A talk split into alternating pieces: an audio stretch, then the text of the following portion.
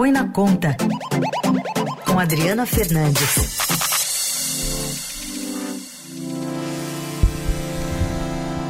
Bom dia, Adriana. Bem-vinda. Bom dia, Carol. Bom dia, Heisen. Bom dia a Bom todos dia. os ouvintes da Rádio Dourado. Adri, hoje você traz um convidado aqui para a coluna. Sim, hoje é o, é o, secretário de Fazenda e Planejamento, Samuel Kinoshita. Ele foi, ele foi assessor especial do Ministério da Economia e é graduado pelo INSPE, mestre em Economia pela Universidade Pompeu Fabra de Barcelona. Bom dia, Samuel. Olá, bom dia Adriana, bom dia Heisen, bom dia Carolina e bom dia a todos os ouvintes da Rádio Eldorado. Bom dia, secretário, bem-vindo. Muito obrigado. Secretário, é, eu, eu, fiz esse convite aqui para a coluna para a gente ter uma conversa é, com o senhor sobre, a, sobre o, a situação financeira de São Paulo, mas, sobretudo, sobre o programa Resolve Já, um programa que é, um projeto que está para ser votado e que tem muitas similaridades com algumas, né, pelo menos algumas similaridades com os, os, programas do governo federal para reduzir os litígios né, das empresas, seja, sejam grandes, pequenas ou médias, é, com o fisco, com, com o fisco aí no caso, o fisco de São Paulo. O que, que o senhor podia falar sobre esse programa? Excelente. É uma eu agradeço, agradeço a oportunidade de poder falar desse projeto que eu julgo absolutamente fundamental aqui para a nossa sociedade de São Paulo. Eu farei uma, uma breve, algo, uma explanação algo sintética, e daí eu faço uma explicação um pouco mais pormenorizada. O Resolve Já é um projeto que, com a visão do governador Tarcísio, a Secretaria da Fazenda gestou e hoje está na Assembleia Legislativa aqui do Estado de São Paulo para sua apreciação.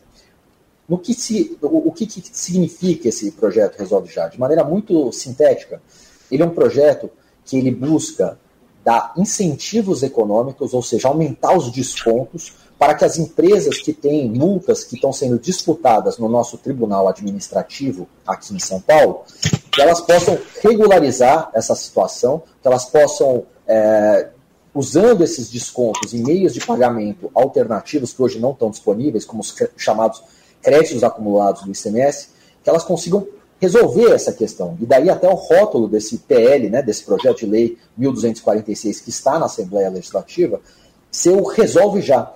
A nossa ideia é uma ideia de resolutividade. Então tem uma série, tem uma pendência muito grande, as empresas têm pendências aqui disputando esses, essas multas da, do ICMS aqui no estado de São Paulo, que totalizam 118 bilhões de reais no nosso Tribunal Administrativo.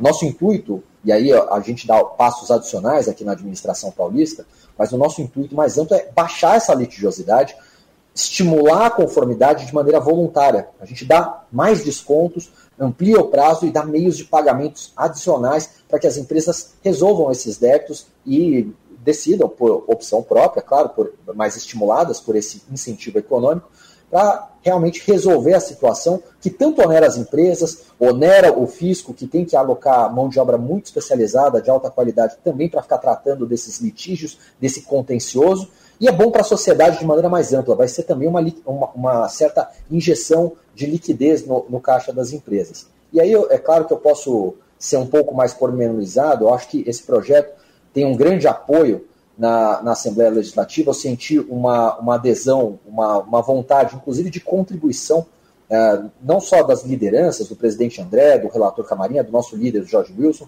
mas da Assembleia como um todo, inclusive da oposição, que fez boas sugestões. Então, esse projeto está sendo, é, tá sendo trabalhado lá na Assembleia, estamos dando todo o suporte, por evidente, porque é um projeto para a sociedade paulista, mas a expectativa é que ele seja votado já na semana que vem. Me parece haver bastante concatenação bastante adesão a, a, aos princípios que estão aqui, de simplificação, de desburocratização e de tornar a vida da sociedade a mais a benigna possível. Secretário, e até quanto pode chegar esse desconto, prazo também? Queria que o senhor detalhasse um pouco mais. E de quanto é, em recursos a gente está falando para que está, inclusive, em disputas né, entre empresas, o fisco?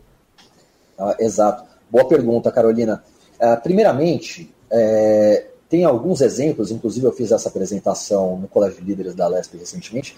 Tem um exemplo simples que eu gosto de usar, é que os, na verdade, assim, de, de maneira ampla, na, na, tabela de descontos, esses descontos podem chegar até 70%, tá? Na, quando é, o, o auto de infração, né, a multa, já está na fase do contencioso, em andamento aqui na fase do contencioso administrativo, a, o desconto chega a 55%. Vou pegar um exemplo para ficar um pouco mais palpável para os nossos ouvintes. Por favor. É, por exemplo, um auto de infração sobre uma operação de 100 mil reais poderia constituir algo como, digamos, 35 mil reais. Dependendo da forma e do, do prazo de pagamento, caso ele pague decida pagar à vista, por exemplo, esse auto de infração pode cair até a 4 mil reais. Então, um desconto muito significativo, é um incentivo econômico muito significativo para que as empresas resolvam, tenham um incentivo a resolver, decidam, optem por, por resolver essa pendenga, esse litígio que tem com o fisco aqui de São Paulo. E isso é bom, libera recursos, é, libera recursos humanos também, que é a parte mais importante, e é totalmente aderente à visão do governador Tarcísio de criar um melhor ambiente de negócios do país, disparado, é, realmente simplificar a vida da sociedade, desburocratizar. Então, está é, é, tá totalmente aderente. E aí eu aproveito para mencionar, dado que eu disse essa visão mais ampla, nós na administração, e aí sob a, sob a tutela da nossa procuradoria, também enviamos um outro projeto, um projeto de modernização da gestão da dívida ativa, que, onde um dos instrumentos principais é a chamada transação tributária, emulando um processo de modernização que foi feito pela Procuradoria da Fazenda Nacional lá de Brasília, do governo federal, é, nos últimos anos. Então, gente, São Paulo está dando passos é, bastante pronunciados em direção a essa visão modernizante do governador Tarcísio. Eu acho que vai ser muito importante, de maneira ampla, aqui para São Paulo. Tá? E qual Com é relação. É. Eu ia, é isso, acho que a sua pergunta é a segunda parte, né? Isso. Qual, qual a expectativa de direção? É, é, é bastante difícil precisar isso, porque envolve um comportamento por parte das empresas. Mas nós temos uma boa expectativa, sim, de. Aí, isso é uma consequência não primordial, não chega a ser não intencional, mas não primordial, que sim também vai ter um efeito é, do ponto de vista de arrecadação, porque ao resolver essas pendências, obviamente, né, o fisco também acaba recebendo valores Claro que a gente não mexe em nada aqui com o valor do imposto ou da, da operação em si, mas é só o, o, vai ter uma entrada de recursos. É difícil precisar, porque isso realmente envolve um comportamento dos, da, das empresas, né, da sociedade. Mas a nossa expectativa é que seja um valor pronunciado, até porque é um, um, é um projeto inovador num terceiro aspecto, que é o aspecto do uso de meios de pagamento é, alternativos, digamos assim. Hoje em dia, o que a gente está tá acontecendo é que as empresas têm esse, esses. As empresas, por um lado, né, como contraparte, e o fisco do outro, nós temos um valor muito elevado, como eu disse, 118 bilhões de reais em autos sendo disputados no tribunal administrativo, e do outro lado, também as empresas, e essa é uma reclamação que procede da, do setor corporativo brasileiro, de maneira ampla, mas também paulista, de que também eles têm esses chamados créditos acumulados de CMS. Ao usar esses créditos, ao permitir o uso desses créditos acumulados de CMS, a gente faz, promove uma espécie de limpeza de balanço, bom para bom as empresas, bom para o fisco, e acaba reduzindo muito, uh, digamos, essa pressão por liberação de créditos acumulados, que impacta instantaneamente na receita. Então é uma perspectiva também benigna do ponto de vista fiscal. Isso é uhum. importante, né? Até imagino que vocês possam querer tratar disso, mas é um momento de certa dificuldade da arrecadação. É, é, é importante usar esse canal, a imprensa tem esse papel fundamental de informar a sociedade que a gente passa no, nos últimos meses por uma situação de queda da arrecadação. Né? Eu acho que está em todos os jornais, a Adriana vem cobrindo bem, os demais jornais, principais jornais também, é um momento de maior dificuldade em termos arrecadatórios. Tá? Não só do ICMS, aqui no nosso estado de São Paulo, mas também de, outros, de, outras, de outras formas de tributação, que inclusive abastecem os chamados fundos de participação, né? os fundos de participação dos municípios e estados, que vem também sofrendo nos últimos, nos últimos meses, né? com a queda da arrecadação do, do imposto de renda sobre pessoa jurídica, do IPI, então, assim, é um momento mais delicado, ao contrário do que a gente ouve, viu, nos, observou nos últimos dois anos, de uma frustração de arrecadação. Então, esse, essa, esse, esse traço dos nossos projetos, que é um traço não primordial, o primordial é criar o um melhor ambiente de negócio, simplificar, desburocratizar, mas de fato vai ajudar nesse momento difícil. Secretário, havendo aprovação então lá da Assembleia Legislativa, é, quais seriam os critérios para adesão a, a, esse programa? E, por exemplo, só, a empresa só pode aderir se ela tiver já no tribunal ou numa fase anterior ela poderia aderir? Não, não, de maneira alguma. É exatamente, excelente pergunta. Assim, é, o ponto é o seguinte: hoje ela já tem a oportunidade de chamar, de utilizar uh, uma, um desconto, né, com a lavratura de um alto, de num período relativamente curto, né, de até 30 dias da lavratura do alto. É, hoje o que a gente está fazendo nesse projeto é estendendo esse prazo até, digamos, o momento da inscrição, o momento anterior à inscrição na dívida ativa. Então a gente está ampliando esse prazo então, desde o começo, desde a lavratura do alto até a, a, a, inscrição em dívida ativa, então a gente amplia o prazo, melhora os descontos e dá novos meios de pagamento, utilizando inclusive esses chamados créditos acumulados. Então, é uma ampliação de prazo, pega desde o momento da lavratura do alto até a, o momento anterior à inscrição da dívida ativa. É, secretário, eu, hoje a gente está aqui em Brasília, eu, tô, eu moro em Brasília, cubro aqui, estamos numa discussão muito grande sobre a reforma tributária, o Estado de São Paulo sempre foi uh, um Estado que se opôs à reforma tributária. Queria saber se o senhor mudou. Uh, o, o, o, governador Tarcísio teve uma, um papel na negociação na Câmara, a proposta está no Senado, e o que, que, o, que, que o senhor espera é, dessas negociações e se o senhor vê condições mesmo de aprovação é, da proposta é, agora é, em outubro, como o relator Eduardo Braga, senador Eduardo Braga, do MDB do Amazonas, sinalizou. Perfeito, Adriana. É, você bem sabe, os nossos ouvintes provavelmente têm esse, esse conhecimento também.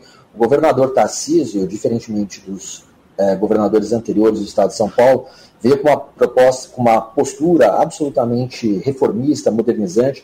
Ele percebe ah, os problemas do nosso da tributação do consumo no Brasil de maneira ampla. É, e aí não vale a pena ficar, porque me alongando aqui no caso dos problemas, né? É, todos sabem dos problemas que ensejou esse sistema em termos de é, guerra fiscal, né? A, é, em, em, termos de, inclusive, de dificuldade, de complexidade do sistema, que não se reformou de maneira substancial desde, o, desde meados dos anos 60, então é um sistema que realmente precisa de reforma, o governador sempre é, teve essa postura, e nós tivemos uma postura muito benigna né, nas negociações na primeira fase, digamos assim, na Câmara dos Deputados. É, eu acho que essa discussão agora no Senado ela está, é, é está procedendo, o nosso nível de engajamento vai, é, vai se elevar no futuro próximo aqui, com o retorno ao debate, às discussões no Senado, a gente sempre colocou os nossos pontos, é, e eu acho que o governador Tarcísio teve um aspecto muito positivo na proteção da, dos interesses dos mais de 44 milhões de brasileiros que vivem aqui no Estado e do Brasil como uma maneira, de maneira mais ampla. Né? É, claro que a gente sempre colocou os pontos que nos deixavam um pouco mais receosos, a questão da autonomia federativa, onde a gente tinha, vinha desde o começo com dois pontos importantes, seja no modelo arrecadatório, de um, um modelo um pouco mais simples, menos centralizador, a, a, questão da representatividade no Conselho Federativo, onde aí sim o governador Tarcísio conseguiu, para além daquilo que já é, já está constando lá nos itens 1 e 3, né, de representatividade federativa no Conselho para aprovação de uma determinada medida, mas também um, um, algo que, um item que contempla a, a questão populacional, que é importante também. Né? Então, para além da questão federativa, temos a questão também da representatividade dos brasileiros, e isso está contemplado naque, naquele item 2, é, e também na questão da distribuição dos recursos do chamado Fundo de Desenvolvimento Regional. Então, esses pontos são os mesmos pontos que a gente vinha colocando. É claro que a reforma é muito ampla e muito densa, então é uma reforma difícil mesmo, não há a menor dúvida. A gente sabe do impacto positivo que pode ter sobre a produtividade e o crescimento econômico brasileiro, mas sabe também da, das dificuldades. Então, é um texto realmente amplo e denso, assim, é um texto difícil, mas a gente volta com a mesma carga, a mesma carga positiva, tentando melhorar o texto, tentando contribuir. Eu tenho certeza que o Senado Federal, como a miúde, vai ter uma postura muito benigna também. Uhum. Mas é, esse, esse debate ele vai, ele vai se acelerar, talvez, aí nos próximos dias, agora com o início da retomada desses debates no Senado Federal. Sim. Secretário, o senhor mencionou aí sobre essa questão envolvendo os recursos via Resolve Já, de um valor pronunciado, que ajuda nesse contexto de arrecadação ruim, uma queda, como o senhor mencionou, do governo federal pelo terceiro mês consecutivo. São Paulo também tem sofrido com essa queda, o senhor pode confirmar o valor, em torno de 6% do primeiro, eh, primeiro semestre, representando mais ou menos 8 bi a menos nos cofres do Estado. Essa queda foi puxada pelo ICMS, como o senhor mencionou, mas gostaria que o senhor explicasse aos ouvintes um breve raio-x, né, o, que, que origina essa queda e como tirar do papel a partir desse, desse panorama, grandes obras, como o trem intercidades, né, um projeto grandioso que o governador Tarcísio faz questão de colocar é, já em discussão, sem o dinheiro previsto em caixa. Perfeito, Carolina. É, vamos lá. É, sem entrar muito no, no, na, na, forma de se colocar com minúcias de economista, tá? tentando uhum. ser bastante é, depreensível aqui pelos ouvintes, mas a, a, queda de arrecadação aqui no contexto paulista, e que afeta outros entes também, do ICMS, eu diria que vou sintetizar em basicamente dois efeitos. Primeiro, a questão dos chamados dos combustíveis da energia elétrica, que estava sob discussão ali após a, a LC 194, e que nos afetou, em especial no, primeiro, no começo do ano. Mas essa tem agora uma nova modalidade de tributação dos combustíveis, né, a chamada ADREM, que entrou no dia 1 de maio, no caso do diesel, no dia 1 de junho, no caso da gasolina. É, teve alguma recomposição em relação ao cenário que é, vigorava anteriormente, mas ainda assim nós fomos bastante impactados. Então tem um primeiro efeito. Né?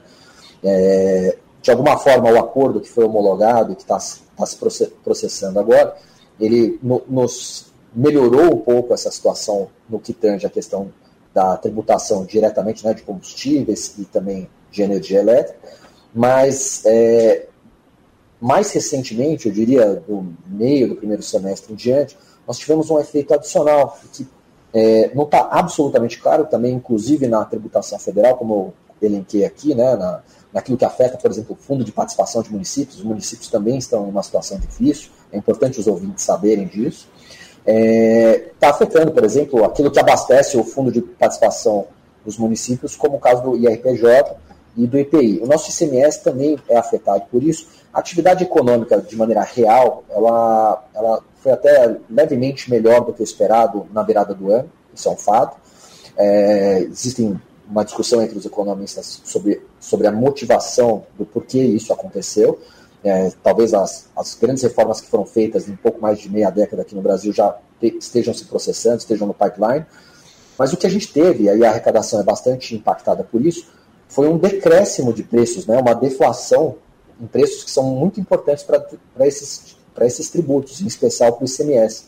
Né, as, essas chamadas commodities industriais, elas passaram por uma queda bastante pronunciada.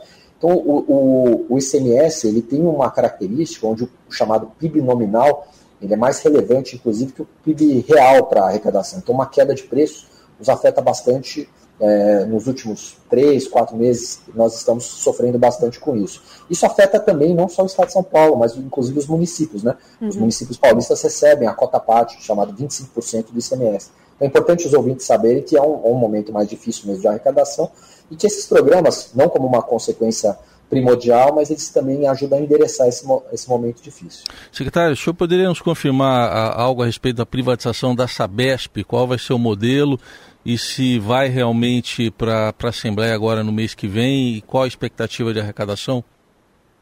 Olha, com relação à Sabesp, é, sendo bastante franco, é um projeto que está sendo gestado e tocado pela secretária Natália, pelo secretário Benini e primordialmente, claro, pelo nosso governador Tarcísio. Ele sempre colocou ah, aquelas hipóteses, né, aquelas, aquelas necessidades do, do modelo a ser adotado, eu faço parte do comitê de, dos comitês, na verdade, de desestatização, onde recentemente nós aprovamos a, a, a, a busca né, por bancos que vão possivelmente tocar esse processo, mas esse, essa é uma pergunta que deve ficar mais ao, ao comando aí dos secretários, seja da, da Secretaria de Infraestrutura e de Parceria e Investimentos. É um, é um como, como economista, como secretário da Fazenda, eu devo dizer que é importante, é, um, é uma discussão importante que deve certamente melhorar a vida dos paulistas. Né? O governador sempre colocou que uma, uma das hipóteses necessárias era não haver um aumento de, de tarifas por conta de uma possível privatização e que os serviços, eles, na verdade, evoluíssem no sentido de, é, de ampliação, né? de um aumento de investimentos, de uma maior uh, abrangência, inclusive, de traços importantes da questão do saneamento, como o esgoto tratado. A São Paulo tem bons níveis relativamente aos outros estados do Brasil, mas muito aquém daquilo que é o desejado. E para evoluir de maneira célere nessa questão, por exemplo, do, do esgoto tratado, é, talvez uma, um processo de é, privatização nos ajudasse bastante. A Sabesp é uma boa empresa, mas uma empresa que pode ser ainda mais eficiente. Né? É, secretário, gostaria de agradecer a sua participação aqui na Rádio Dourado, na minha coluna, Põe na Conta, e, uh, o, e, e, o senhor está convidado também é, para outras oportunidades, poder falar um pouco mais sobre a economia de São Paulo, principalmente em relação às finanças e, a, e as perspectivas de obras, né, que que o Estado pode, é, se vai ter dinheiro ou não para essas obras. Certamente, Adriana, convite aceito. Nós certamente vamos tratar muito também pelo lado dos gastos, de diminuir, é, de melhorar a qualidade do gasto público, aumentar essa efetividade, de diminuir desperdícios, de forma que a gente consiga contemplar esse projeto bonito do governador Tarcísio de criar um, um Estado de São Paulo ainda mais pujante. Obrigada, secretário, pela participação. Adri, voltamos a nos falar semana que vem. Até sexta, até sexta, Raíssa, em ouvintes da Eldorado.